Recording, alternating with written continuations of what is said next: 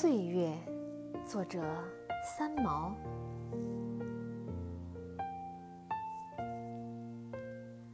我们三十岁的时候，悲伤二十岁已经不再回来；我们五十岁的年纪，怀念三十岁的生日又多么美好。当我们九十九岁时，想到这一生的岁月如此安然度过，可能快乐的如同一个没有被抓到的贼一般，嘿嘿偷笑。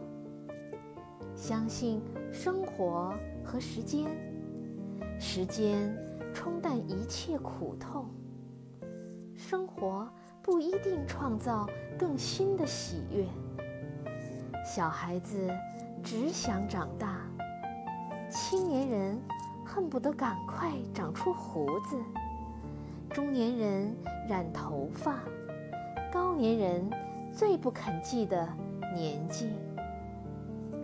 出生是最明确的一场旅行，死亡难道不是另一场出发吗？成长是一种蜕变，失去了旧的。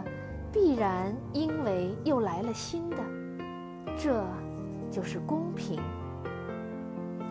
孩子和老人在心灵的领域里，比起其他阶段的人来说，自由的多了。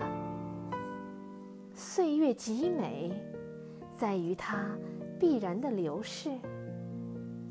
春花、秋月、夏日。还有冬雪。